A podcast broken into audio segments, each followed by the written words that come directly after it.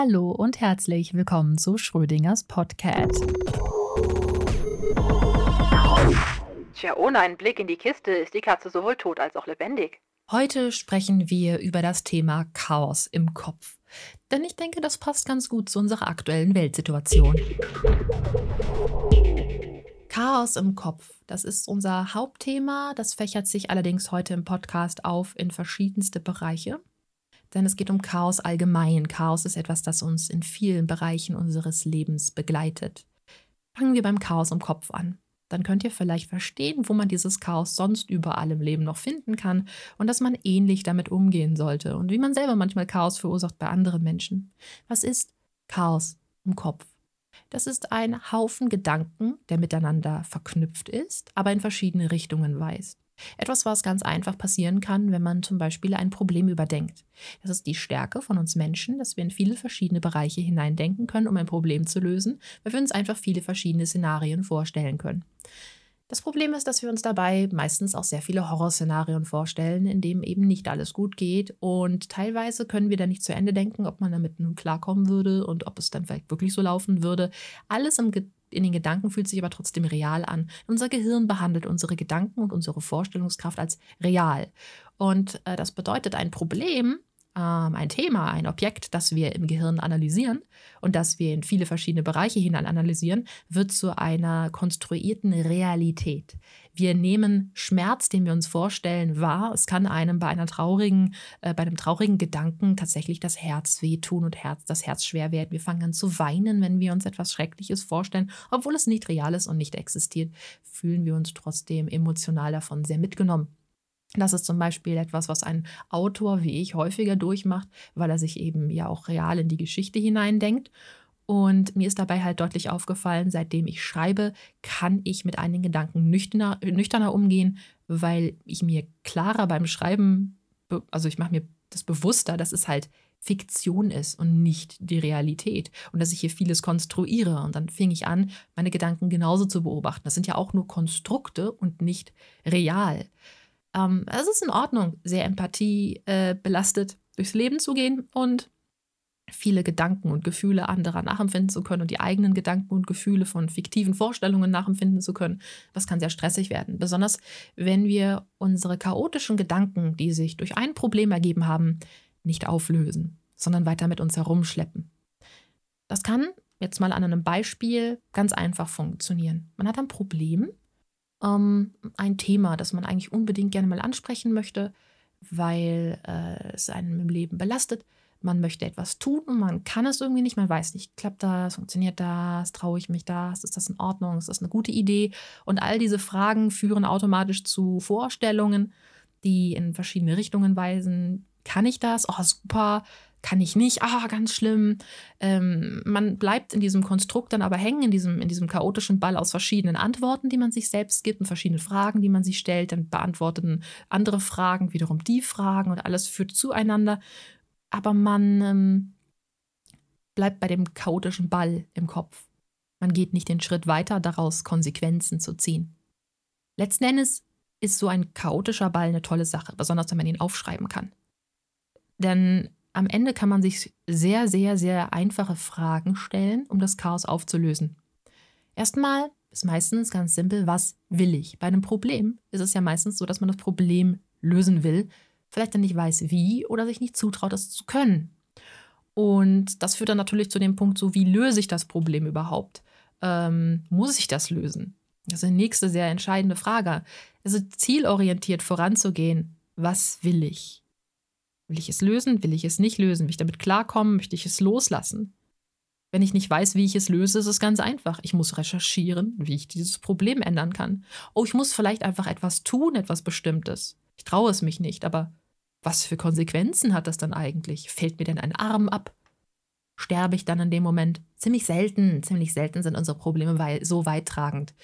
Und bei ganz bestimmten Fällen heißt es halt auch mal, okay, ich kann es nicht lösen. Ich muss damit jetzt leben. Dann muss ich mich aber auch wenigstens nicht die ganze Zeit drum kümmern. Oder ich suche mir einen Tag aus, an dem ich mich um das Problem kümmere, weil es wird ja sowieso erstmal nicht verschwinden und mache so lange Pause davon. So sollte das eigentlich funktionieren in der Struktur. Da wir Menschen uns aber gerne unter Druck setzen, Dinge sofort zu lösen und sofort organisiert zu kriegen und Unordnung ist ja böse, ähm, neigen wir dazu, in diesem Chaos drin zu hängen und es mit uns herumzuschleppen und uns dafür verantwortlich zu fühlen, es auch uns schlecht zu fühlen, weil wir das Chaos nicht lösen können. Wir wollen aber das Chaos lösen. Ständig hat man das Gefühl, ich muss das jetzt aber lösen. Jetzt ist gleich der wichtige Zeitpunkt oder wenn ich das jetzt nicht mache. Ja, es ist immer schön zu sagen, so, ja, äh, jetzt gleich dran zu gehen, super, ne? Ähm, diese Sprichwörter mit, was du heute kannst besorgen, verschiebe nicht auf morgen etc. pp. sagen uns das Ganze ja auch. Auf der anderen Seite setzen wir uns halt massiv unter Druck, uns vielleicht nur darum zu kümmern, dass, ähm, keine Ahnung, als wir in den Kindergarten gegangen sind, es nicht hingekriegt haben, unsere Schuhe zuzubinden. Ist für das ein oder andere Kind ein großes Drama, weil alle anderen Kinder können sich die Schuhe schon zubinden und dann gucken sie einen komisch an, weil die Kindergärtnerin das immer noch machen muss. Also versucht man das zu verstecken und zu vertuschen, weil manche Kinder schon sehr, sehr früh einfach ein Schamgefühl entwickeln und dieses Ich will alleine ähm, durchziehen wollen, das ja sehr wichtig ist zur Selbstständigkeit, aber es klappt halt nicht immer. Und wenn man einem Kind dann nicht beibringt, dass es an allen Ecken versagen darf, weil das ist eigentlich die Hauptaufgabe eines Kindes, an allen Ecken zu gewinnen und zu versagen, wie halt es gerade so läuft, dann kann das schon mal zu einem großen chaotischen Brocken werden, der dafür sorgt, dass es heult, wenn es in den Kindergarten gehen muss. Nur wegen Schnürsenkeln. Unser eins würde sagen, Junge, ich bringe dir das jetzt bei, wir üben es so lange, bis es läuft. Wenn du das gar nicht hinkriegst, dann warten wir, bis deine Finger lang genug werden, dann kriegst du schon irgendwann hin, kriegst erstmal Klettverschlüsse. Oder ähm, ja, man findet eine andere Lösung. Aber dazu muss man das halt auch kommunizieren. Ähm, manches Kind ist auch selbst schlau genug in der Lage, ähm, dieses Problem für sich zu lösen. Und manches wird irgendwann feststellen, so, oh, das ist aber nicht schlimm, wenn ich das jetzt mal nicht hinkriege. Und das macht die Kindergärtnerin. Nach drei Sekunden haben die anderen Kinder im Kindergarten schon wieder vergessen, dass sie über das Kind gelacht haben, weil irgendjemand ans ein Bauklötzchen an den Kopf gekriegt hat. Aber das sind Probleme, die sich bis ins Erwachsenenalter durchziehen. Äh, man ist irgendwo gestolpert, man hat sich Kaffee verschüttet oder sonst was. So winzige Kleinigkeiten können zu großen Problemblasen werden, wenn wir ihnen halt erlauben, zu wachsen, zu wachsen, zu wachsen, ohne sie aufzulösen. Und das ist gerade aktuell ein wunderschönes Beispiel für unsere Gesellschaft. Denn um diese Chaosgedanken und diesen Chaosball im Kopf und dieses Übersorgen und Dramatisieren loszulassen und aufgeben zu können, muss man für sich einmal den Punkt festlegen, an dem man mit dem, was man getan hat, zufrieden ist. Und ähm, man muss in einem gewissen Moment auch einfach mal loslassen und sich nicht mehr darum kümmern. Gerade im Moment gibt es ein paar recht große Themen im Internet, die ziemlich gut miteinander zu verknüpfen sind, in vielerlei Hinsicht. Wir haben große feministische Themen, um die es geht. Wir haben das Thema Rassismus, das zurzeit äh, unsere Medien beherrscht und auch weiterhin beherrschen sollte. Wir haben unangenehmerweise gleichzeitig die Diskussion um eine große Autorin, die mal wieder gezeigt hat, dass sie ähm, transphob ist, also transfeindlich. Wir haben ähm, sehr viele Zusammenhänge, äh, wenn es um menschliche Rechte und menschliche Werte geht. Und das kriegt vielleicht nicht jeder mit. Nicht jeder hängt im gleichen Social-Media-Bereich ab. Aber es sind alles Dinge, die wunderschön miteinander zusammenhängen, sodass man thematisch einmal drüber rutschen kann, um sich das Ganze anzugucken.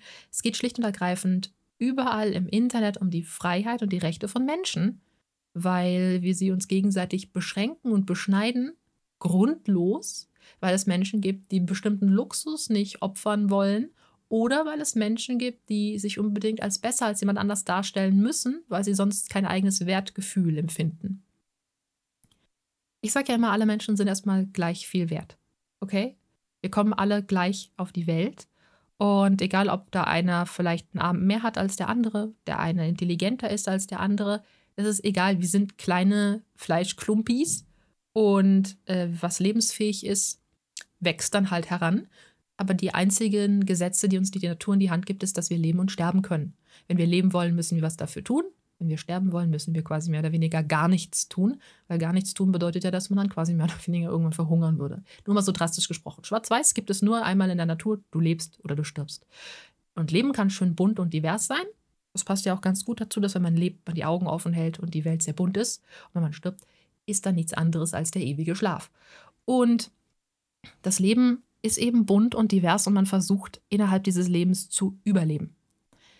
Es gibt natürlich dann ein Haufen Dinge, an die man denken muss, wenn man leben und überleben will. Und daraus hat sich Kultur und Gesellschaft einfach entwickelt. Weil wir haben versucht, eine Gesellschaft zu bilden, in der Menschen gut miteinander leben können. Wir haben alle unterschiedliche Triebe, die uns dazu bringen, für unser Überleben zu kämpfen. Und mehr oder weniger daraus ergeben sich die unterschiedlichsten Strukturen in den Köpfen der Menschen, um zu überleben. Man kann also sagen, jemand, der ähm, für seine Rechte kämpft, Black Lives Matters auf die Straße geht, kämpft für sein Überleben, aber auch ein Nazi kämpft für sein Überleben. Diese beiden Dinge miteinander zu vergleichen, ist dahingehend sehr wichtig, weil man muss die Beweggründe von Menschen verstehen. Der eine wird unterdrückt und der andere glaubt, er muss andere zu überdrücken, äh, er muss andere unterdrücken, sonst überlebt er nicht. Ich äh, bin kein Mensch, der gerne anderen Leuten Schuld an etwas gibt. So etwas wie Schuld ist ein ziemlich unnötiges und unlogisches Konstrukt. Die Taten von Menschen sind natürlich entscheidend darüber, ob sie an unserer Gesellschaft teilnehmen können oder nicht. Deswegen gibt es Regeln, die auch manche Menschen für Taten eben weggesperrt äh, in, in Gefängnisse verfrachten. Ähm, allgemein ist es aber so, dass jeder Mensch ja die gleichen Grundvoraussetzungen, die gleichen Freiheiten hat und für das Gleiche kämpft. Wenn er leben will, muss er fürs Überleben kämpfen. Und wir haben einfach super viele unterschiedliche Varianten davon. Jemand, der in einer schwierigen Familie groß wird und immer ständig das Gefühl hat, Selbstwert zu verlieren, gerät mit 14, 15 in die rechte Szene in Deutschland und bekommt das erste Mal dort Selbstwert.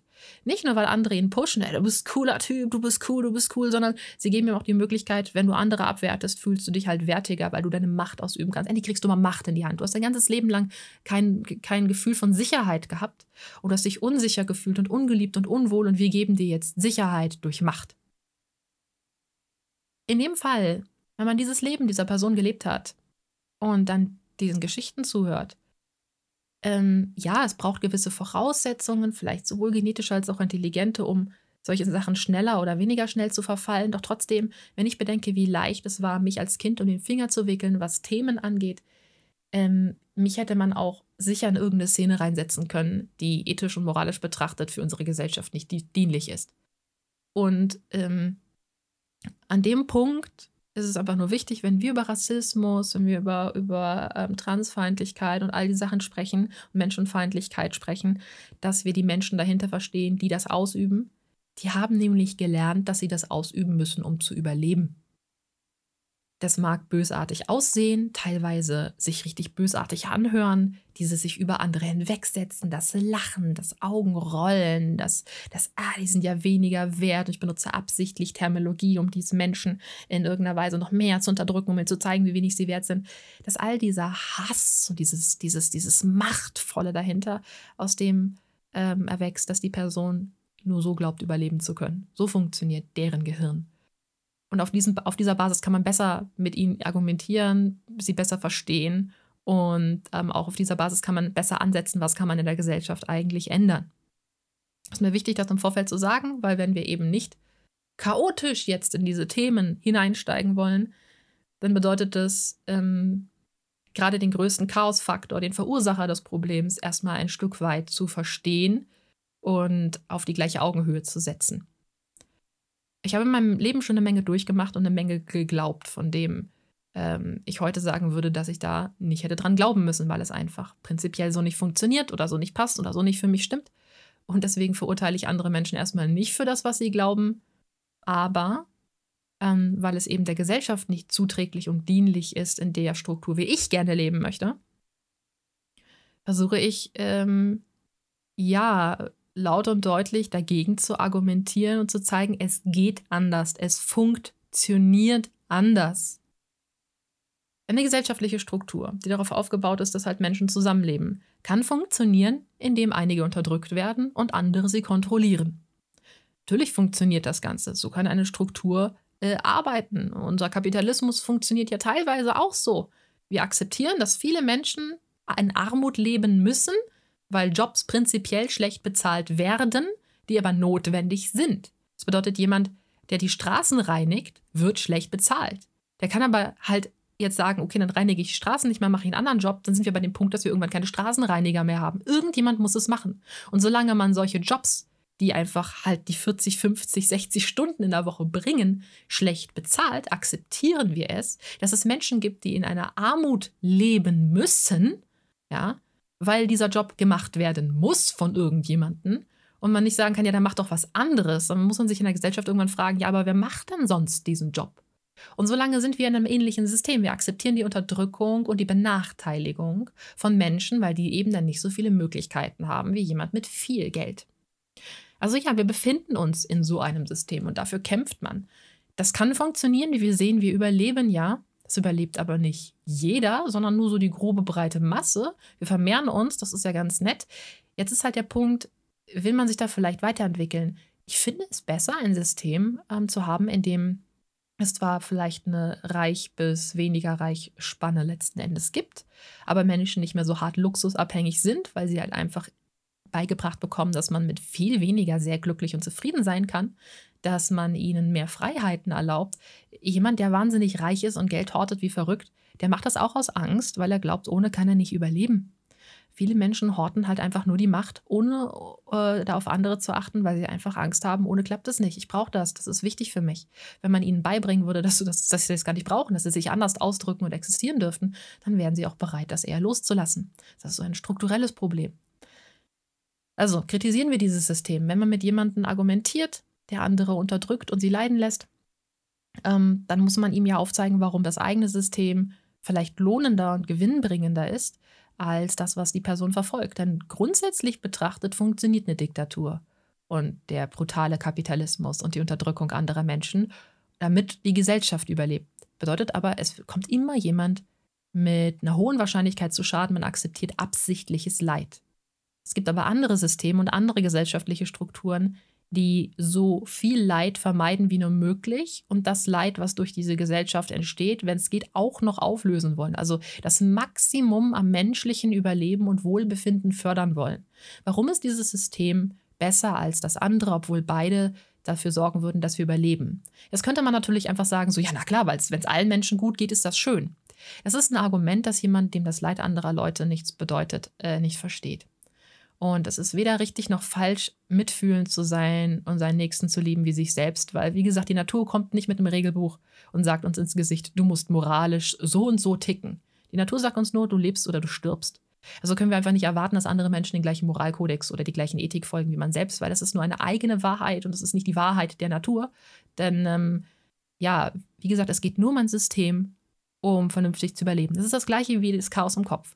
Es geht nur darum, dieses Konstrukt von allen Seiten zu betrachten, einen Konsens und eine Handlung auszuziehen, die für einen selbst den bestmöglichsten Ausgang hat. Und das ist auch nicht immer logisch. Sowohl emotionale Entscheidungen sind nicht immer logisch, als auch ähm, ja, jetzt eine, eine, Entscheidung dafür zu sagen, so, dann ziehe ich ihnen gar keine Schuhe mehr im Kindergarten an, weil dann löst sich mein Problem. Also es gibt halt einfach immer viele Möglichkeiten, ein Problem zu lösen und die, das funktioniert auch. Und dann ist es halt immer so, ja, aber diese, dieses, dieser Glaube, vielleicht ist meine, die andere Lösung besser. Da muss man erstmal herausfinden, was ist eigentlich besser. Ne? Das Kind kann sagen, nee, gehe ich jetzt eben, äh, wenn ich in den Kindergarten gehe, barfuß, dann habe ich diese ganze Scheiße nicht mehr mit den Schuhen. Dann spiele ich nur noch im Matsch barfuß und so weiter und so fort. Ist mir doch egal. Ist eine Lösung. Ähm, jetzt würde jemand argumentieren, ja, aber dem Kind beizubringen, wenn man sich die Schuhe zubindet, ist vielleicht eine bessere Lösung. Auf der anderen Seite, beide Lösungen funktionieren. Da muss man sich einfach das Längerfristige anschauen. Und das ist das Gleiche beim Rassismus, bei der Unterdrückung von Menschen. Langfristig betrachtet wäre ein System, in dem wir alle Menschen fördern versuchen, sie zu Glück und Wissen zu führen, für unser Überleben sehr viel gewinnbringender, weil nicht nur dadurch, dass wir nicht mehr so geldgeil sind, wir mehr Ressourcen für die Entwicklung unserer ähm, Technologie und unserer Wissenschaft hätten, sondern wir hätten auch einfach viel, viel mehr Menschen, die in glücklichem Harmonie und Gleichgewicht leben können, sich ausdrücken können, die ebenfalls besser und effizienter arbeiten, soll heißen, Wissenschaft und Technologie entwickelt sich weiter. Warum ist Wissenschaft und Technologie so wichtig? Weil unser Planet irgendwann den Klima Klimatod sterben wird, wenn wir uns nicht weiterentwickeln und weil wir, hey, vielleicht mal einen anderen Planeten kolonialisieren wollen oder sogar müssen. Wenn wir uns weiterentwickeln wollen und wir wollen nicht an den Punkt kommen zu sagen, ihr dürft keine Babys mehr kriegen, dann müssen wir expandieren. Oder wir müssen ein System finden, mit dem wir zufrieden sind, in dem man halt eben Kinder kriegt oder keine Kinder kriegt. Gerade interessanterweise, je zufriedener und balancierter das Leben auch wird, desto weniger Menschen haben jetzt unbedingt das Interesse, viele Kinder zu kriegen. Es gibt viele Familien, die sind damit zufrieden, ein Kind zu haben. Ein Kind auf zwei Menschen, damit schrumpft die Bevölkerung und andere kriegen dafür drei. Also ich glaube, unsere Kultur könnte sich sehr gut selbst ausbalancieren, wenn man eben genau darauf auch abzielt. Und wenn wir maximalen Wachstum erringen wollen, um unser Überleben in ferner Zukunft zu sichern, dann müssen wir jetzt sehr frühzeitig anfangen, unser volles Potenzial auszuschöpfen. Und Menschen arbeiten nicht gut unter Unterdrückung. Das ist einfach ein biologischer Fakt. Wir könnten eventuell dadurch, dass wir ähm, unsere liebe, äh, dunkel pigmentiertere Bevölkerung noch immer so hart unterdrücken, die übelsten Genies verpassen. Weil statistisch betrachtet müssen darunter so unglaublich viele hochintelligente Menschen sein, die einfach keine Chance bekommen und keine Stimme haben, um ähm, entsprechend gehört zu werden, dass uns vielleicht weltbewegende Erfolge ähm, abhanden kommen. Das hätte schon längst vielleicht jemand Krebs heilen können. Das ist halt einfach dieser Punkt, weil wir eben Potenzial im Vorfeld schon klein halten. Das ist übrigens auch ein Argument, mit dem ich schon mit Menschen aus ähm, eher rechtseingestimmten politischen Richtungen gesprochen habe. Weil ich halt, ich gehe nicht hin und werfe ihnen vor, du bist menschenverachtend und menschenfeindlich, blä, blä, blä, sondern es gibt ja Gründe, warum sie ihre Systeme verfolgen und wie sie ähm, ja mit diesen Systemen umgehen und weshalb sie glauben, dass das gut ist. Und wenn man, nur auf dieser Basis kann man argumentieren und sich unterhalten weil ich kann, wie gesagt, ihnen nicht meine moralischen, ethischen Vorstellungen aufdrücken, weil meine moralischen und ethischen Vorstellungen wachsen ja aus meinem Glauben, wie ein System gut funktionieren kann. Ich bin dahingehend deswegen harmoniesüchtig und freue mich darüber, wenn es allen Menschen um mich herum gut geht, weil ich dann einfach auch weiß, dass mein Überleben besser gesichert ist. Unser allgemeines gemeinsames Überleben funktioniert so viel besser und harmonisch, wenn die ganze Gruppe glücklich und zufrieden miteinander arbeitet, man Konflikte simpel und einfach löst, ohne sich großartig zu streiten, sondern sich halt intelligent mit einer Diskussion auseinanderzusetzen. Es funktioniert einfach alles besser und das Überleben ist stärker gesichert, weil man ähm, ja, wie soll ich sagen, schneller vorankommt. Das ist eine unglaublich starke An Antriebsspirale. Wenn Menschen nicht unter Stress stehen, sind sie zu Unglaublichem in der Lage. Der Stresspegel des Körpers, der hebelt so unglaublich viel aus. Nicht nur, dass er krank macht, dass er die Konzentration stört. Nein, da gibt es ganz viele andere Bereiche, in die das noch mit hineinspielt, in Verhaltensweisen alleine. Entsprechend dessen, ja, wenn Menschen eben nicht unter Druck und Stress des ähm, chaotischen Zusammenlebens stehen, weil sie in irgendeiner gesellschaftlichen Spirale festhängen, wo man sie unterdrückt, dann können sie echt zu Großem erwachsen. Und das ist das gleiche Thema im Kopf solange man sich selbst unter Druck setzt und mit Werten arbeitet und mit Macht und Kontrolle und das muss so funktionieren und so und so funktionieren, sondern ähm, ja, solange man in, in dieser Gedankenspirale festhängt, kann man nicht zum bestmöglichsten erwachsen. Auf der einen Seite muss man sich das gesamte Chaos erlauben, weil es ist da, es ist, es ist erstmal dort, es ist aber kein Drama, es ist nicht schädlich, es macht einen nicht kaputt. Auch wenn man über viele Jahre hinweg in einem Drama in seinem Kopf festhing, das obwohl man weiß, es ist nicht real, einen halt die ganze Zeit lang gefangen gehalten hat, geht man nicht kaputt. Man braucht vielleicht eine ganze Zeit, um die alten Verhaltensmuster abzulegen. Das lernt man in einer Therapie oder indem man sich jeden Tag ganz bewusst damit auseinandersetzt. Letzten Endes ist es aber so, dass ähm, man sich immer an jedem Punkt im Leben darum kümmern kann, eben dieses Chaos aufzulösen und in Balance zu leben, daran orientierend, ey, wie kann ich eigentlich das Maximum erreichen? Und wenn das ganze Leben nur daraus besteht, dass man nach diesem Maximum sucht, letzten Endes ist ja das das Leben. Ich sitze manchmal da und weiß gar nicht, warum ich existiere, was ich will, wo ich hingehen will, was mir Spaß macht. Und dann ähm, weiß ich, dass mein aktueller Wille im Moment nur daraus besteht, dass ich gerne diese Frage beantwortet hätte, zu wissen, so, ja, was macht mich eigentlich glücklich? Warum bin ich es gerade nicht? Oder was kann ich ändern? Und dann ähm, ist es ganz leicht. Ich weiß in dem Moment, oh, okay, ich habe gerade irgendwie nicht so den Funken, der mir Antrieb gibt. Dann suche ich danach. Und das ist eine unglaublich starke Antriebsfeder, weil ich mir weder irgendwie einrede, ich müsse wissen, was ich im Leben zu wollen habe, noch sonst irgendwas, ähm, noch dass ich mir irgendwie Druck äh, oder Stress mache darüber, dass ich gerade unzufrieden und unglücklich bin, sondern ich erlaube mir das und äh, habe gleichzeitig schon die Lösung dafür, dann suche ich halt danach. Na, der Weg ist das Ziel dann in dem Moment und man findet meistens wesentlich schneller wieder zu seiner Balance, ehe man es teilweise bewusst merkt. Also, es geht um Balance, um Gleichgewicht, um mit Chaos klarzukommen.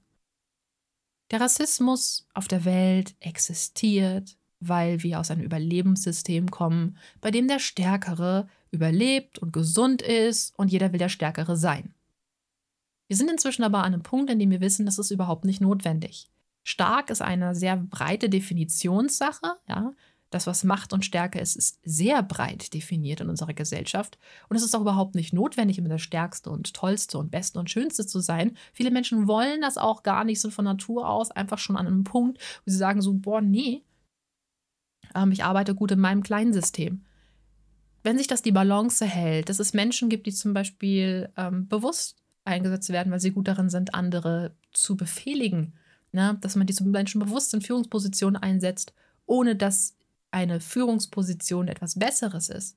Und ganz bewusst sich macht, oh, die Menschen, die jemanden in einer Führungsposition folgen, sind ihm nicht untergeordnet, sondern die sind halt gleichwertig seine Kraft, die äh, genauso hochwertig und auf der gleichen Ebene agiert man hat halt einfach nur jemanden, der, äh, der, der, der Dirigenten spielt und hilft, das Ganze als Ordnung zusammenzufassen. Die Arbeit macht, dass eben einer sich um seinen eigenen kleinen Job kümmern kann, der zum Beispiel sagt, so, ich programmiere jetzt halt die Animation von der Figur und irgendjemand muss halt eben die ganzen Fäden zusammenziehen, wenn der andere die Dialoge dazu an, abliefert, zum Beispiel, wenn wir jetzt von einer Trickfilmproduktion oder so sprechen. Dass wir, wenn wir an den Punkt kommen, dieses System aufzulösen, dass nur weil jemand irgendwas ähm, dirigiert, das ist mein Lieblingswort, was das angeht, weil befehligen ist so ein bisschen schwierig. Ähm, ja, das ist das, nur weil jemand der Dirigent ist, dass die Person dann nicht mehr wert ist, sondern dass sie halt einfach eine andere Aufgabe hat und dass Kräfte dementsprechend aufgeteilt werden. Ne? Das ist halt so ein, eine Möglichkeit, mit der man in der Gesellschaft verdammt viel erreichen kann. Wir müssen das langsam alles Stück für Stück aufheben, diese Werte hinterfragen und verändern. Und Black Lives Matters kämpft hart dafür. Warum es zum Beispiel auch so ziemlich bescheuert ist, wenn man im Internet Hashtags li liest wie All Life Matters. Ja, natürlich, All Life Matters. Ähm, das ist etwas, was halt jemand, der mein System verfolgt oder ein ähnliches System verfolgt, denkt, weil diese Person eben den Wert in ähm, allen Leben sieht und das Potenzial in allem Leben sieht. Das ist schön, aber das ist halt leider nicht unsere Realität. Es bringt auch nichts, auf die Straße zu gehen mit diesen Worten, weil wir müssen uns ja um die Subgruppe kümmern, sozusagen, die einen Teil unserer Alleslebens darstellt und eben gerade unterdrückt wird. Deswegen müssen wir dafür kämpfen, dass Black Life Matters mattert, weil White Life matters ja schon. Also ähm, schwarzes äh, Leben zählt. Und da weißes Leben zählt, nicht beworben werden muss, weil wir weißen Menschen ein Privileg äh, leben, das wir uns selbst erschaffen haben, ähm, brauchen wir da uns auch nicht den Kopf drum machen. Ganz im Gegenteil. Ne? Äh, wir könnten uns einfach mal diesen Begriff äh, ansehen und überlegen, was genau letzten Endes eigentlich also sind wir eigentlich wert? Wo, wo, womit, womit wollen wir uns da eigentlich identifizieren? So, was ist denn das eigentlich, wo wir mal sagen, was ist da Wert? Was, was ist denn das eigentlich, dieser Wert? Und dann wird man sich halt anschauen, so, ja, okay, das ist jetzt nicht von der Hautfarbe abhängig. Und solange solange eben Menschen wegen ihrer Hautfarbe und ihrer Herkunft anders behandelt werden, und zwar abwertend, müssen wir für diese Wörter kämpfen, für diese Definitionen kämpfen, ganz gezielt und bewusst.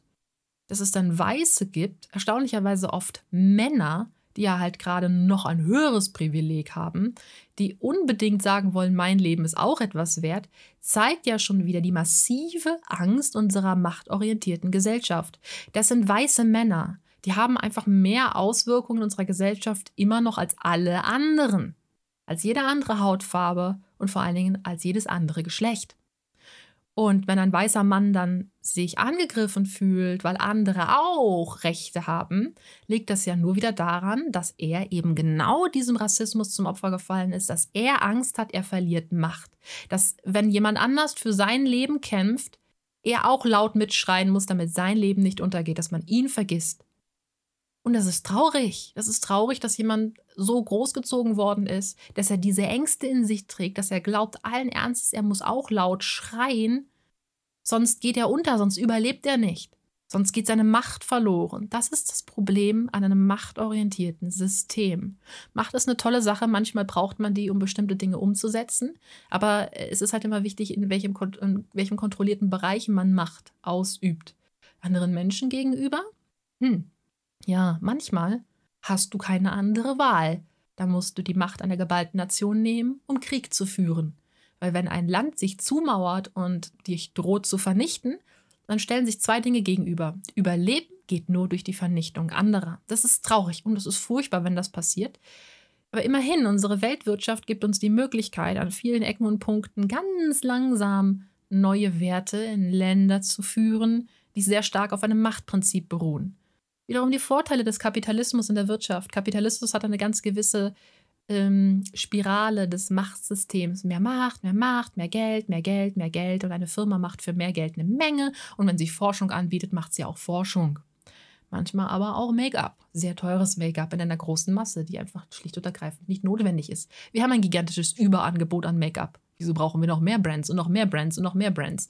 Es gibt halt einfach einen Punkt, an dem das mit der Marktsättigung einfach nicht mehr so gut funktioniert, um sich selbst zu regulieren es ist kein System, das auf Dauer ähm, gut für den Planeten ist.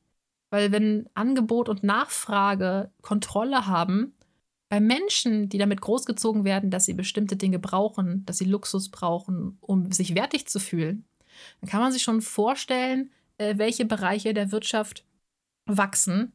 Ja, und dass man zum Beispiel eben gerade einen gewissen Bereich der Pharmaindustrie weder fördert noch sieht, und dass die Pharmaindustrie oft daran interessiert ist, ebenfalls mit, mit dem Überleben zu werben und dabei sogar zu lügen. Also der, unser System, unsere Wirtschaft, unsere politischen Weltsysteme zielen leider zu sehr auf dieses Stark- und Schwach-Prinzip ab. Und ich muss permanent ums Überleben kämpfen, um Relevanz kämpfen. Ähm, dass halt da die gleichen Fehler und Probleme passieren wie im Denken der Köpfe der Menschen, die sich eben anderen Leuten gegenüber negativ aussprechen. Also ja, das ist ein, es ist ein Gesamtkonstrukt. Es ist einfach ein riesengroßes Gesamtwerk, das dazu führt, dass viele Menschen einfach Angst haben, unterzugehen und ihre Stimme zu verlieren. Obwohl sie davor gar keine Angst haben müssen. Gerade wenn es weiße Männer sind. Ich sage halt weiße Männer und da werden sich vielleicht auch weiße Männer automatisch angegriffen fühlen. Hat aber ja gar nichts damit zu tun. Es ist einfach eine Tatsache, dass du als Mann mit einer weißen Hautfarbe, am besten noch aus einem guten, privilegierten, ähm, reichlich äh, durchsättigten Land wie Deutschland kommst dass du einfach mehr Möglichkeiten hast, weil es immer noch viele andere Länder gibt und auch noch viele Orte, Dörfer, Bereiche in unserer Welt, in der Frauen unterdrückt werden und als schwächer dargestellt sind. Deswegen gibt es ja auch solche lustigen Terme wie die starke Frau. Aber es ist selten, dass man hört, der starke Mann. So wie du als Frau zeigst, dass du in der Lage bist, ganz normal zu funktionieren, bekommst du dann solche Dinge zu hören. Du bist aber eine starke Frau. So, nee, ich bin einfach nur eine Frau. Fertig. Das ist jetzt nicht irgendwie, dass ich dann autom das ist Bullshit. Das ist purer Sexismus, so etwas zu sagen. Und das steckt in so vielen Leuten noch mit drin, die auch meinen, feministisch zu sein. Und es ist nicht schlimm.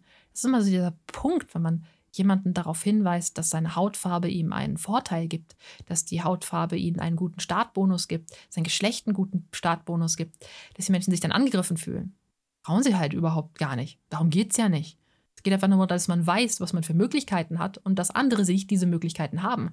Und wenn man das scheiße findet, dann kann man helfen, dass andere diese Möglichkeiten auch bekommen und eben aus seinem Privileg sogar noch den Nutzen herausziehen, zu zeigen, so, naja, ich bin aber inklusiv. Für mich ist die Welt divers und dann macht man den riesengroßen Unterschied. Und dann gibt man sein Privileg automatisch an andere weiter. Man verliert es nicht, sondern man erweitert es auf andere Menschen. Es geht nicht darum, dass wir was verlieren oder dass wir ähm, irgendwas kleiner machen. Wenn wir um Gleichberechtigung kämpfen, geht es ja um Gleichberechtigung. Nicht darum, dass irgendjemand weniger wert wird und der andere wird mehr wert. So funktioniert das mit der Gleichberechtigung nicht. Das ist ein ganz interessantes Ding, weil wir jetzt bei dieser Gender-Spirale angekommen sind. Ich hatte schon mal in einem Podcast über J.K. Rowling gesprochen und dann ähm, erklärt, warum die Aussagen, die sie tätigt, ähm, transfeindlich sind. Deswegen brauchen wir jetzt auch gar nicht im Detail nochmal darüber zu reden. Ähm, das kann man sich dann da nochmal anhören. Jetzt ist es aber so, dass sie nicht mehr einfach nur unterschwellig Tweets geliked hat, die transfeindlich sind, sondern ihre Transfeindlichkeit wirklich ausformuliert hat. Also ganz deutlich gesagt hat, dass sie das nicht akzeptiert, dass jemand sein Geschlecht ändern kann, weil Geschlechter sind von der Biologie und der Natur eins zu eins so vorgegeben und so funktioniert das und so sind die Begriffe zu nutzen. Das ähm, ist schwierig das geht jetzt meiner Meinung nach vor allen Dingen nicht nur gegen Transmenschen, sondern das ist einfach ein furchtbares Schwarz-Weiß-Denken, was eine Menge Probleme in der Welt auslöst. Dieses Denken hat überhaupt zu Sexismus geführt. Diese Art in Schwarz-Weiß zu denken, was das Geschlecht angeht, sorgt für die Unterdrückung von Männern und von Frauen, für die Unterschiede, für die, für die Vorurteile und den ganzen Müll, der zu einem gesellschaftlichen Problem herangewachsen ist, eben weil es wieder darum geht, einer ist mehr wert als der andere. Und ihre Denkweise ist dahingehend nicht einfach nur transfeindlich, sondern auch sehr sexistisch, und zwar allen Geschlechtern gegenüber. Punkt 1. Ähm, für J.K. Rowling existiert halt nur das biologische Geschlecht. Man kann jetzt sagen, ja, wir haben in der Biologie XX-Chromosome und XY-Chromosome. So, Chromosome, und die ähm, bilden die Blaupause dafür, wie ein Baby Organe entwickelt und heranwächst. Dabei gibt es eine Menge Diversität. Es gibt Menschen, die trotz XY-Chromosomen ähm, ja den Körperbau von jemandem mit XX-Chromosomen entwickeln. Ist dann zwar nicht alles voll funktionsfähig, aber der Körper sieht halt einfach aus wie XX-Chromosomen. Obwohl, wenn man den Gentest macht, sieht, oh, das sind XY-Chromosomen. Ich kann das Wort nicht so gut aussprechen. Ich benutze jetzt mal ganz bewusst nicht die Terminologie männlich und weiblich oder Mann und Frau, weil das ganz deutlich zeigt, wie irrelevant es ist, das Mann und Frau zu nennen. Ähm, es bringt das Ganze auf eine etwas kältere und sachlichere Basis. Es gibt Menschen, die haben, haben XXY-Chromosomen. Ja, was will dann J.K. Rowling diesen Leuten sagen? Die bilden teilweise Organe dieser beiden genisch, gen, genetischen Varianten aus. Teilweise funktionsfähig, meistens nicht beide funktionsfähig, aber mit medizinischer Behandlung durchaus funktionsfähig zu machen. Ähm, ne?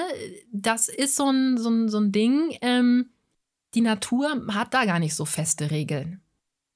Soll heißen, wenn die Natur in der Lage ist, zum Beispiel jemanden mit XX-Chromosomen den Körperbau und die Ausprägung von jemandem mit XY-Chromosomen zu geben, dann ist die Natur auch in der Lage, jemanden, der XX-Chromosome hat, nur das Gehirn und die Entwicklung des Gehirns so zu geben, dass sie eher in die Richtung geht wie jemand, der eine XY-Chromosom-orientierte Gehirnstruktur aufbaut.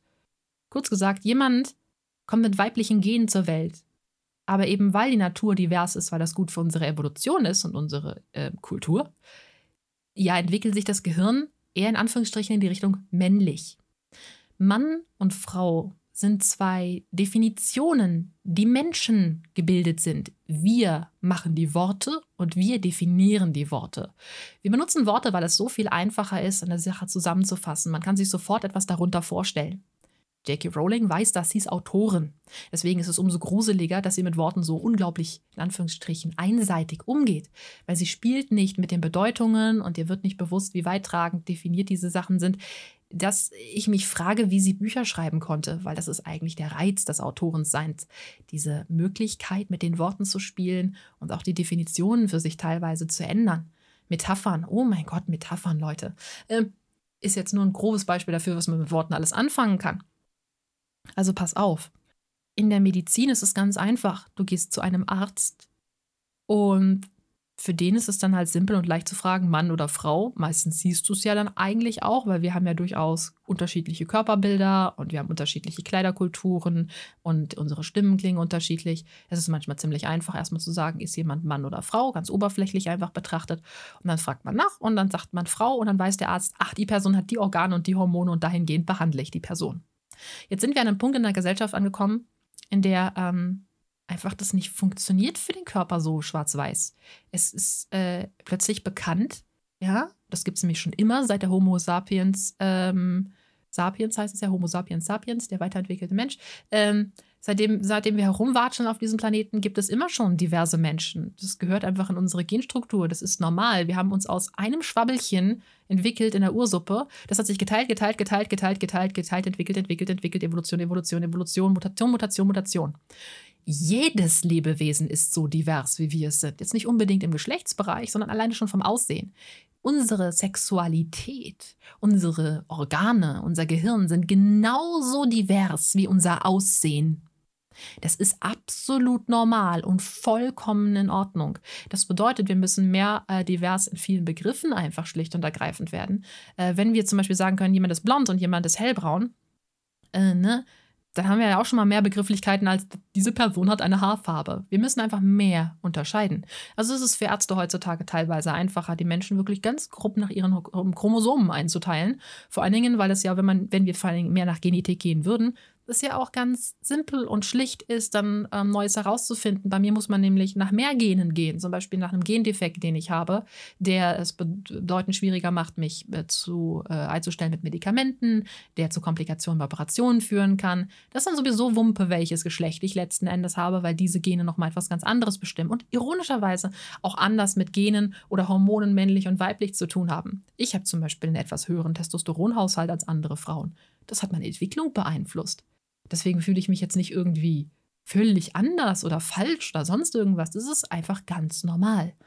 Und wenn wir hart mit den Begriffen männlich und weiblich umgehen, dann schließen wir all diese Erkenntnisse, die wir über das Leben haben, vollständig aus. Also, jemand, der mit XY-Chromosomen zur Welt kommt, aber sich mit allem identifiziert, was in unserer Gesellschaft mit ähm, ja, Weiblichkeit in Verbindung gebracht wird. Weil es nicht nur Teil der Person ist, sondern halt einfach auch gegeben ist, dadurch auch, wie sich ein Gehirn entwickelt. Völlig egal, ob das etwas Genetisches jetzt ist. Eine genetische Grundvoraussetzung ist meiner Meinung nach absolut notwendig, damit man überhaupt sich in Diversität entwickeln kann. Wir sind sehr, sehr, sehr, sehr, sehr die Summe unserer Gene. Das sind jetzt nicht alles Erfahrungen im Leben, die wir machen. Wir kommen nicht als blanke Kissen zur Welt, auf die man was draufmalt. So funktioniert das nicht ähm, wenn die Grundvoraussetzung gegeben ist und die Person entwickelt sich in diese Richtung, dann entwickelt sich für immer im Gehirn eine Realität. Das Gehirn bestimmt die Realität der Person. Und wenn die eigene Realität ähm, einer, einer, einer äh, Person, die, wie gesagt, mit XY-Chromosomen zur Welt kam, weiblich ist, dann ist diese Person ja in dem Moment all das, was wir als Frau ja definieren, weil das ist ja ein umfassender Begriff, dann ist die Person Frau. Es macht viel einfacher zu sagen, das ist eine Frau, weil all das, was drumherum man Frauen zuspricht, ist so viel größer als nur die Chromosome. Das ist jetzt ein ganz nüchterner Standpunkt, um zu unterteilen, warum die Sachen, die J.K. Rowling sagt, falsch sind. Ähm, es geht darum, dass der Begriff Frau sehr weit, sehr, sehr weit und sehr viel beinhaltet. Wenn wir an eine Frau denken, das erste Bild im Kopf hat oft Brüste, Kurven, breite Hüften, hübschen Arsch, nette Oberschenkel, eventuell Lippenstift und Wimperntusche, weil wir das mit Weiblichkeit in Verbindung bringen. Es sind kulturell geprägte Sachen, aber auch physi physisch geprägte Sachen. Ein bestimmter Geruch kommt uns in den, in den Sinn. Bestimmte Pheromone, die wir unterschwellig kennen und unterbewusst wahrnehmen, auch als weiblich und männlich. Ähm, ganz bestimmte Geräusche und Klänge, viele Dinge, die wir mit dem Thema Frau in Verbindung bringen, weil sie sowohl kulturell als auch physiologisch geprägt sind. Wenn die breite Masse von Frauen Brüste besitzen, denken wir da halt an weibliche Boobs. Völlig egal, dass es Frauen gibt, die wie ich zum Beispiel keine Oberweite haben. Ist auch völlig egal. Stört mich auch überhaupt nicht, wenn man nicht als erstes dann sagt, ja, aber ich denke, also du musst auch an Flachbrüstige denken. Nee, nee, euer erster Eindruck ist erstmal einfach richtig, weil das ist eure Realität. Und der ist bei vielen Menschen ziemlich deutlich und gehört zu vielen dazu. Wir assoziieren bestimmte Farben damit. Das ist auch völlig in Ordnung. Wir dürfen das. Wir dürfen Stereotype gehen, wir dürfen bestimmte Assozi Asso äh, Farben mit assoziieren. Ähm, das gehört zu unserem Kulturkreis. Wichtig ist nur, dass wir dem anderen Geschlecht erlauben, mit dem gleichen zu spielen. Das ist halt auch so ein Ding. Ne? Wenn die für jemand anderen rosa zum Beispiel männlich ist, was übrigens vor, vor, vor so 120 Jahren, äh, 120 Jahren der Fall war, bis dann die Industrie das geändert hat, ne? das ist eine kulturelle Entwicklung. Ähm, dann ist das für die Person so. Das ist aber nicht unbedingt die Realität der breiten Masse. Und wenn wir um über Worte reden, wenn wir über Worte reden, Mann und Frau, dann reden wir über die Definition der breiten Masse. Die breite Masse wird bei Frauen nicht denken, XX-Chromosom. Eine Menge Mediziner werden vielleicht an zweiter Stelle daran denken. Aber der Mensch erstmal an für sich verbindet mit Frau ganz viele andere Begriffe, bevor überhaupt der biologische Punkt kommt mit den Organen, die übrigens auch nicht bei allen Frauen gleich sind. Es gibt Leute, die haben keine Gebärmutter, es gibt, es gibt, es gibt da Leute, die haben ja keine Eierstöcke. Und wenn wir jetzt mal sagen, es gibt Frauen, die haben keine Gebärmutter, die jetzt also zum Beispiel mit XX-Chromosomen zur Welt kamen, dann ist das halt einfach so. Das macht ja die XX-Chromosome nicht weg. Das ist so der Punkt so, Frau hat halt einfach ein ganz, ganz breites Spektrum in der Gesellschaft als Definition. Wir denken an super viele Dinge, wenn wir an Frau denken. Eine, eine Transfrau wird den Großteil dieser Definitionen, weil sie sich damit identifiziert, erfüllen. Und man sieht das auch, ich ähm, kenne Transfrauen, ich schaue sie an und ich sehe eine Frau. Ja, manchmal ist die männliche Physiologie scheint durch, habe aber auch ähm, Freundinnen, die haben ähm, XX-Chromosome und die haben auch eine andere Physiologie. Ich habe zum Beispiel sehr breite Schultern. Ich sah mit 14 aus wie ähm, Justin Bieber in Jung. Unterschiedlich, super unterschiedlich. Ne, wie gesagt, unser Aussehen ist genauso divers wie alles andere auch. Und dann gibt es äh, Transfrauen, da würdest, siehst du nicht mal einen Funken der männlichen Physiologie irgendwo noch durch. Das ist super unterschiedlich, weil vor allen Dingen, wenn das im jungen Prozess schon passiert, einfach ähm, durch die Hormone der Körper sich anders entwickelt. Ne? Testosteron lässt Knochen anders wachsen sozusagen. Ähm, also die Definition, warum das eine Frau ist, kommt schlicht und ergreifend daher, dass das Wort Frau ist mehr als nur Chromosom XY. So funktioniert das nämlich einfach nicht. Wir können nicht einfach so sagen, dieses Wort hat nur diese eine Bedeutung. Das hat es nicht. Es hat eine kulturelle, gesellschaftliche, entwickelnde Bedeutung. Und deswegen ist eine Transfrau eine Frau. Ein Transmann ist ein Mann. Und non-binary Menschen sind dann non-binary. Weil das ist einfach per se nach, nach der Definition, wie unsere Wahrnehmung bestimmt ist, Realität. Und ähm, es gibt, ich meine, ja nicht umsonst, einen ganz interessanten ähm, ja, Tourismus in manchen asiatischen Ländern, da ist es ganz normal, dass man wunder, wunderschönen Frauen begegnet, die ähm, mit XY-Chromosomen zur Welt kamen und es merkt einfach keiner. Die, der Sextourismus ist eine ganz interessante Sache. So, da stört es dann auf den weißen Mann nicht, ähm, weil er es gar nicht weiß. das sind wir wie bei dem Punkt, wenn ich etwas nicht weiß, dann gehört es nicht zu meiner Realität. Und dann nehme ich die Realität nur, nur durch das wahr, was ich sehe die meisten Transmenschen in eurem Leben erkennt ihr auch nur daran, dass sie das euch sagen. So einfach ist das. Und ähm, da muss man einfach genauso divers gehen und genauso divers denken, wie unser Leben und die Natur selbst ist.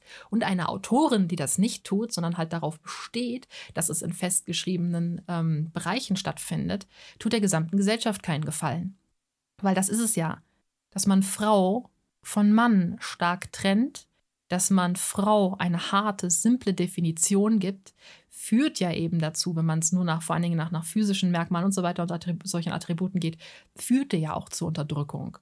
Ähm, weil es halt leicht war, ähm, was den Sexualtrieb angeht, was das Überleben für Gruppen anging, dass man die Weibchen als schwächer hingestellt hat als die Männchen.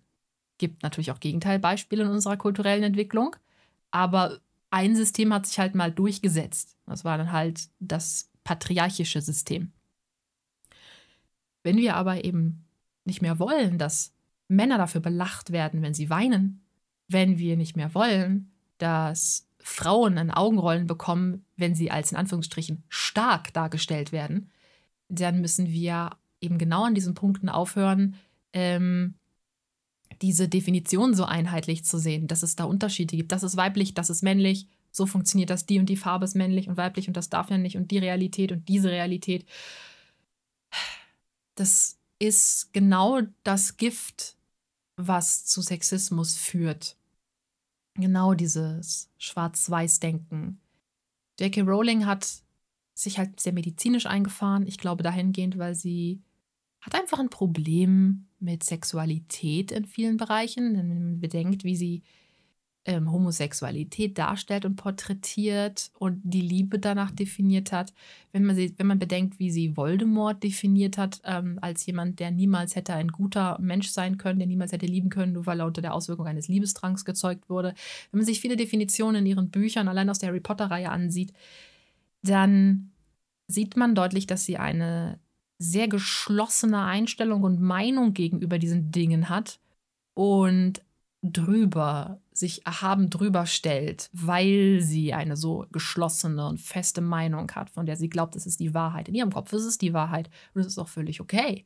Die Sache ist, die drückt sie die Wahrheit anderen Leuten auf. Das ist so ein Ding. Du kannst deine verschobene Realität mit anderen Leuten teilen. Das heißt aber nicht, dass sie damit richtig ist, weil sie in der Realität oft ähm, zerbröselt oder eben nur vielleicht zu einem Prozent der Wahrheit anderer Menschen entspricht. Und J.K. Rowling hat schon immer sehr ähm, hart argumentiert, wenn man sie auf etwas hingewiesen hat, was vielleicht nicht stimmt. Und sich jetzt in ihrer Argumentationskette richtig verrannt. Es gibt einen Text von ihr auf ihrem Blog. Man sollte dem nicht unbedingt Aufmerksamkeit geben, weil ich nicht der Meinung bin, dass diese Frau irgendwelche Klicks verdient in irgendeiner Weise mit diesem ähm, doch sehr hassschürerischen Text. Weil äh, sie, glaube ich, sogar versteht, wo sie falsch liegt und sie verteidigt sich einfach auf der Basis dessen, dass in der Biologie ja nun mal in Mann und Frau unterschieden wird und halt alle Mediziner so Kopfschütteln so, ähm, das funktioniert aber so einfach in der Genetik leider nicht. Das sind ja menschengemachte Begriffe und wir arbeiten eigentlich anders. Äh, sie hat sich da halt sehr verrannt, weil diese Argumentationskette ähm, scheinbar erstmal ihr Recht gibt. Also das ist ja das Problem wiederum, dass sie eine Autorin ist und deswegen in der Lage ist, ihre Worte gut zu nutzen. Sie gibt ihr scheinbar erstmal Recht. Und ich weiß selber, wie das ist, wenn man bei einem Fehler ertappt wird, etwas falsch gesagt hat, etwas ähm, ja, falsch definiert hat und jemand weist einen darauf hin, dann neigt man dazu, eine Ausrede zu finden, warum das doch stimmen könnte. Eben warum? Weil man sich entmachtet fühlt. Und dann hat man natürlich Angst, dass wenn einem jemand Macht wegnimmt in irgendeiner Weise, dass man dann stirbt. Das ist total bescheuert. Also wenn euch jemand auf einen Fehler hinweist, dann werdet ihr daran im seltensten Fall verrecken. Sei denn, ihr seid Hirnchirurg, das ist dann, da solltet ihr erst recht darauf hören, wenn man sagt, oh, du machst da was falsch. Ähm, dann kann man, das hat dann schon mal krassere Auswirkungen, aber deswegen sind ja Menschen in diesen Bereichen meistens auch kritikfähig. Ähm, wenn man nicht kritikfähig ist, dann hängt man einfach diesem Machtsystem ähm, an. Ja, anders kann man es gar nicht ausdrücken. Wenn man nicht kritikfähig ist, dann hat das das was damit zu tun, dass man sich auf Basis äh, vom Überlebenskampf verteidigen will. Ich bin auch manchmal zickig und schnippisch, was ja nichts anderes ist als eine aggressive Handlung. Und eine aggressive Handlung gegenüber einer Aussage einer anderen Person ist immer nur dann gerechtfertigt, wenn man selber glaubt, ich muss jetzt meine Macht demonstrieren, muss die andere Person abwerten. Ich bin in diesem System auch groß geworden. Ich kann das auch nicht permanent abschütteln. Das ist ganz normal, das gehört dazu. Ich arbeite daran und je bewusster ich mir das jeden Tag mache, desto leichter wird es und desto weniger bin ich überhaupt gestresst, nervös, schnippisch, aggressiv oder arrogant in irgendeiner Weise, weil es halt einfach nicht notwendig ist. Ich fühle mich nicht entmachtet dadurch, dass mir jemand sagt, du bist da falsch abgebogen. Das ist eigentlich die Richtung. Wieso sollte ich mich entmachtet fühlen? Aber das muss man sich klar machen, weil wir gewachsen in einer Gesellschaft auf, die eben halt genau sagt, hm, mit Fehler kriegst du eine 6 und dann kriegst du nie einen Job und dann wirst du niemals geliebt werden und dann stirbst du traurig und einsam. Cool, danke Schule. Vielen Dank, wunderschönes System. Ist richtig gesund für das Überleben. Dass sie unter Stress ja auch so gut lernt, ne? Ja, also so divers wie unsere Persönlichkeiten sind, so divers wie unsere Hautfarben sind, unser Aussehen sind, unsere Haarfarben, all das, unsere Einstellungen, die Dinge, die wir lieben, die wir nicht lieben, die wir als ästhetisch empfinden und nicht ästhetisch empfinden, genauso divers ist unser Geschlecht. Weil, wieso sollte das dann anders sein? Alles ist divers. Es gibt nichts, was in Stein gemeißelt ist. Guck mal, wir teilen uns mit Gorillas 98 Prozent unserer Gene. Das ist nur ein 2% Unterschied. Habt ihr gesehen, was diese 2% Unterschied für eine extreme Auswirkung haben? Jetzt stellt euch mal vor, dass jeder Mensch zu dem anderen Mensch zu einem winzigen Bruchteil unterschiedlich ist und wir alle unterschiedliches Erbgut teilen. Und dieses Erbgut wird dann auch noch unterschiedlich interpretiert, wenn der Blueprint von dem ähm, Gebärmutter 3D-Drucker ausgeschwabbelt wird. Tja, da brauchst du ja nur, da brauchst du ja nur 0,00001% Abweichung und jemand könnte komplett anders sein. Versteht ihr? Und deswegen müssen unsere Begriffe, die eben genau diese Bereiche Mann und Frau bezeichnen, auch so divers sein und die Begriffe dazwischen. Und nee, es ist allein gruselig zu lesen, dass Frau Rowling sagt so, ja, dann kann ein Mann sich ja einfach einen Frauennamen geben und dann in die Frauentoilette gehen und Frauen vergewaltigen. ne, so funktioniert das mit dem Transgendern jetzt nicht. Ähm, ist aber ein schönes Scheinargument immer, weil es ja so ein frauenbeschützerisches Argument ist. Männer sind ja Predators, bla bla bla. Ähm, es ist einfacher, auf eine Frauentoilette zu gehen, bei der es keinen Aufpasser und keine Kameras gibt und dort seinen ähm, Job des Arschlochseins ähm, auszuleben, als dass man jetzt sagt, ne, dann gehe ich jetzt zum Therapeuten und dann gehe ich zum Amt und lasse meinen Namen ändern und zähle jetzt als Frau. Dann ist auch immer noch der gesellschaftliche Hürdenpunkt da, dass gerade wenn ein, Kloaufpasser vor den Toiletten sitzt und es geht ein Mann in eine Frauentoilette, der halt so nach unserer gesellschaftlichen Norm männlich gekleidet ist, dass dann die, die Aufpasserin oder der Aufpasser oder das Aufpasser äh, vor der Toilette sagen wird, äh, Moment, jetzt mal nach einer Grunddefinition, wie du dich kleidest, aussiehst und so, siehst du schon so aus wie der Mann. Jetzt lass mich mal deinen Ausweis und all das Ganze sehen und jetzt gucken wir uns das Ganze mal an weil es ist halt schon so, dass eine ähm, Transfrau eben genau deswegen ja eine Transfrau ist, weil sie die Definition Frau lebt. Entsprechend dessen siehst du bei einer Transfrau schon, dass sie eine Frau ist, nach den Dingen, die in unserer Gesellschaft als Frau gelten. Weil damit identifizieren wir Frauen uns dann halt einfach. So funktioniert das also. Du siehst etwas, jemand sagt dir, das ist weiblich und du weißt, du bist weiblich, dann nimmst du das so an. So ist unsere Genetik, so unser Gehirn aufgebaut, kannst du nichts dran ändern. Ist halt einfach so. Ein bisschen so, du bist, was du isst. Und dann ist es schon, du kannst nicht einfach so. Wer, wer macht denn das auch? Welcher Mann denkt sich dann so. Das ist dann schon jemand, der eine schwere Geisteserkrankung hat, der macht auch noch ganz andere Dinge. Der halt auf diese Art und Weise denkt, so, ja cool, dann kann ich da ungestraft vor der Predator sein. Also das ist halt schon mal so das seltsamste Argument, was ich gegen Transgender je gelesen habe, von den Frauen drumherum, die J.K. Rowling liked und so weiter und so fort, dass ähm, Männer sich damit in die Frauenwelt einschleichen, um auch da Frauen zu unterdrücken. Ähm, also alle Transmenschen, die ich kenne, werden zurzeit noch unterdrückt von der Gesellschaft, weil es nämlich in der Mehrheit Menschen gibt, auch in der Politik und der Co., die halt ihre Augen heben und sagen, hm, komisch, seltsam, nee, nee entsprechend dessen weiß ich jetzt nicht, wie dieses Argument überhaupt greifen soll. So. Also, wenn Männer Frauen unterdrücken wollen, gibt es einfachere Wege. Also, das ist, ähm, ne? Kennen wir vielleicht so als Frau selber. Auch umgekehrt, wenn Frauen Männer unterdrücken wollen, gibt es auch einfachere Wege. Genauso dieses Argument, so viele Frauen ähm, wollen Trans-Männer werden. Ich benutze jetzt bewusst diesen diese Begrifflichkeiten dafür. Ähm, sonst würde ich halt sagen, Menschen mit XX-Chromosomen hätten gerne das. Ähm, sondern Frauen wollen Männer werden, weil sie damit in die Machtposition rutschen, in die ähm, Männer aktuell in unserer Gesellschaft gehoben werden. Und deswegen ähm, verspüren sie, ich benutze jetzt bewusst diese Terminologie, obwohl man als Transmann eher sagen sollte, benutzen die, benutzen, benutzen die und benutzen diese Frauen ähm, halt ne, dieses Mittel, um sich ähm, wohlzufühlen, weil die Frau glaubt, sie muss ein Mann sein, um glücklich zu sein. Und das ist so ein Argument, was auch diese transfeindlichen Gruppen, Leute, die J.K. Rowling als Quellen mit angibt und teilweise selber auch so von sich geben. Ist halt auch schon, schon ein komisches Argument. Also, dass wir alle einen Entwicklungsprozess in unserer Pubertät durchmachen, ähm, bei dem wir unser Geschlecht in Frage stellen, ist übrigens normal. Das gehört zur Pubertät, der eine stärker als der andere. Da es Männern in unserer Gesellschaft aufgrund von Sexismus nicht so erlaubt ist, ihre weibliche Seite, in Anführungsstrichen Weiblichkeit, so wie wir Weiblichkeit definieren, wahrzunehmen und ausleben zu dürfen.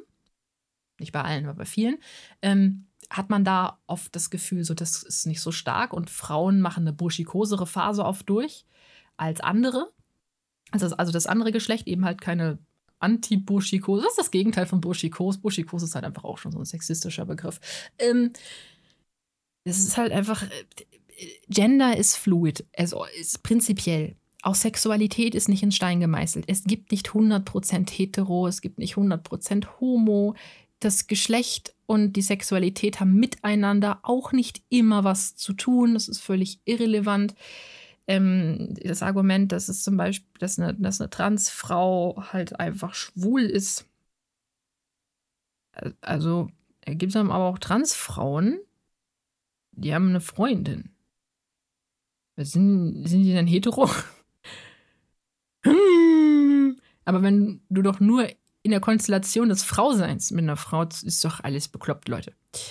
Manchmal bestimmt aber auch ein bisschen das Geschlecht teilweise die Wahrnehmung der Sexualität. Es gibt auch ähm, die Kombination Transmann fühlt sich plötzlich zu Männern hingezogen, hat sich, hat sich, hat sich oder fühlt sich plötzlich zu Frauen hingezogen. Vorher war das nicht so unsere Identität spielt eine ganze Menge dazu bei, womit wir uns identifizieren, ähm, wie man die Umwelt wahrnimmt. Die Hormone spielen eine Menge damit bei. Manchmal ist es einfach eine ganze Einstellungssache. Ich meine, meine Heterosexualität hat sich auch irgendwann in Luft einfach aufgelöst, weil meine Einstellung sich dem Leben gegenüber so hart verändert hat, dass ich halt einfach erkannt habe, dass ich diese ganzen Grenzen und Linien für mich lüften kann. Und das ist nichts, was irgendwie durch meine Genetik gekommen ist oder sonst irgendwas, sondern das war pure Aufklärung. Und voll cool weil es mir hilft, viele Dinge nachempfinden zu können, die ich vorher nicht nachempfunden habe. Also diese ganzen Argumente aus diesem Bereich sind genauso bescheuert wie die Argumente dem Rassismus äh, entsprechend wegen Hautfarben und Herkünften und das ist Chaos. Da sind wir jetzt wieder beim Hauptthema. Chaos. Das ist einfach Chaos. Jetzt schließe ich mal gerade den Bogen. Ähm, dieses Chaos im Kopf, über das ich gesprochen habe kommt oft einher mit Melodramatik, mit ähm, einer gewisser Form von Selbstverletzung. Wir stellen uns etwas Schlimmes vor, glauben, wir können es nicht ändern und wir leben in dieser schlimmen Vorstellung. Wir verletzen uns dadurch permanent selber, obwohl wir teilweise sogar wissen, oh, stimmt gar nicht, was ich mir vorstelle, oder ich weiß gar nicht, ob es stimmt, oder vielleicht kann ich es ja doch, weil wir diese schlimme Vorstellung nicht in die Realität bringen und versuchen sie zu lösen oder zu ändern oder loszulassen, sondern wir behalten sie im Kopf. Das bedeutet, der Schmerz existiert gar nicht in der Realität, er existiert in unserem Kopf, weil wir nichts daran ändern, weil wir uns selbst vorstellen, weil wir die Realität wahr werden lassen. Wir verletzen uns selbst. Und wir brechen nicht daraus aus. Dieses sich selbst verletzen ist, scheint erstmal einfacher im Kopf zu leiden, als den zu äh, realisieren, dass in der Realität diese Schmerzen echt werden könnten. Weil man irgendwie glaubt, es wird noch schlimmer dann, wenn man etwas dagegen unternimmt. Es ist manchmal einfacher, in der Opferrolle zu verbleiben. Und das ist der ganze gleiche Kack mit dem Rassismus und dem Sexismus und dem ähm, transphobischen Verhalten. Der weiße privilegierte Mensch, vielleicht der heterosexuelle, weiße, cis-privilegierte Mensch, liebt es ein bisschen so in diesem Chaos in der Opferrolle zu bleiben, weil die Angst dasteht, dass wenn alles offener und diverser und ähm, natürlicher, sag ich an dem Punkt, wird, dass ihm ihr es etwas abhanden kommt. Es ist nur die Angst, dass man nicht überlebt, dass man das nicht schafft, dass es schlecht für einen ist, dass es nicht gut ist. Das ist nichts anderes als das. Und wenn man dieses Chaos nicht aufhebt und sich mit dem auseinandersetzt, dann bleibt man in dieser, dieser Angst gefangen, in dieser Opferrolle. Oh nein, es wird schlimm, es wird schlimm, es wird schlimm. Die AfD sagt, es wird schlimm, der und der sagt, es ist schlimm. Die CDU sagt, es wird schlimm, Hitler hat gesagt, es wird schlimm. Meh, meh, meh. Was ist passiert? Gar nichts. Stelle sich vor, jüdische Menschen sind genauso Menschen wie alle anderen Menschen auch und es passiert einfach gar nichts. Überhaupt nichts. Alles voll fein. Man stelle sich vor, oh mein Gott, Menschen mit dunkler Hautfarbe sind einfach genetisch fast komplett identisch zu mir. OMG, oh, sind einfach genauso wie ich und es passiert gar nichts. Was aber passiert, wenn man weiterhin in dieser Angst bleibt, in diesem Chaos bleibt und Menschen unterdrückt, damit man schön im Status quo bleibt, wie man es vorher und früher kannte, dass diese Menschen irgendwann laut Auer schreien werden. Und wenn man ihnen nicht zuhört und nicht zuhört und nicht zuhört, die letzten ganzen 40 verfickten Jahre nicht zuhört, dann werden die irgendwann um ihr Leben kämpfen. Und dann werden die Läden zerstören, Statuen von Tribünen ziehen, sie werden ähm, Anschläge planen, sie werden lauter. Sie werden verdammt laut. Sie werden zeigen, so, ihr nehmt uns die Macht weg. Ihr wollt, euch, ihr wollt uns zeigen, ihr wollt uns unterdrücken. Ihr wollt uns auch mit der Polizeigewalt sagen, so, wir dürfen unsere Fresse nicht aufmachen. Ach, das wollt ihr auch noch? Dann werden wir euch mal zeigen, dass wir auch Macht haben. Und damit die ganze Welt es sieht, damit jeder hinguckt, damit einfach niemand weggucken kann, damit es wie ein riesen, riesengroßes Leuchtfeuer ist. Weil friedlich hat es ja nicht funktioniert. Und das ist halt ein riesengroßes Problem mit dem Chaos im Kopf. Weil das Gleiche kann euch im Kopf auch, auch blühen.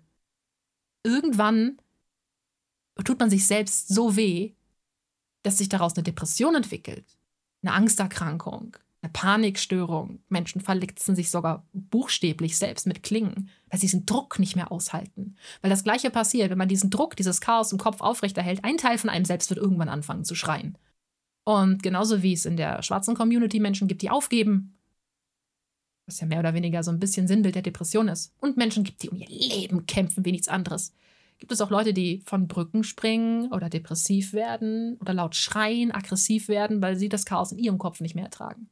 Das Chaos im Kopf ist genauso wie das Chaos in der Gesellschaft. Und wenn wir nicht strukturiert und ordentlich damit umgehen und es auseinanderfriemeln und wirklich einfach nur nach dem einteilen, überleben und nicht überleben und einfach mal die, die wie sagen wir so schön, die Kirche im Dorf lassen, das Drama aus dieser ganzen Scheiße ziehen, ey, dann bleibt das weiterhin so scheiße chaotisch. Und jeder von euch kennt chaotische Gedanken. Fast jeder von euch wird sich sicherlich schon mal was vorgestellt haben, was ihn beinahe oder sogar komplett zum Heulen gebracht hat was mit der Realität zu tun hatte oder sogar nur rein fiktiv war. Jeder von euch weiß, dass wir in der Lage sind, uns unsere eigene Realität zu schaffen. Jeder kennt das. Denn dazu haben wir unsere Fantasie. Zum Überleben, um herauszufinden, wenn ich das tue, könnte es diese und diese Konsequenzen haben und dann kann ich mich auf diese Konsequenzen vorbereiten. Weil nicht alles davon ist die Wahrheit. Hört euren Gedanken zu. Die reden von alleine, ihr erzeugt sie nicht immer unbedingt. Ihr könnt euren Gedanken zuhören. Und das ist hier der gleiche Punkt. Hört dem Chaos der Welt zu. Und dann greift bewusst ein, um es zu entwirren und geht mal in eurem Zimmer Staubsaugen. Das habe ich gehört, ist auch gut gegen Chaos, mache ich jetzt zum Beispiel. Weil ich habe gerade die helle Lampe angemacht und wow! Wann habe ich das letzte Mal gestaubsaugt? Mm. Gut, ich äh, wünsche euch einen schönen Tag. Ähm, viel Spaß im ähm, Aufräumen, im Kopf, in der Gesellschaft und Co.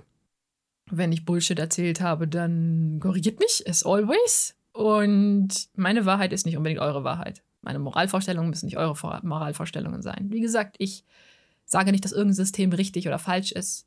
Das gibt es nicht. Ich sage nur, ich sehe darin den Sinn im Überleben und finde die Variante besser und sinniger und, und, und funktioniert für mich besser als das andere.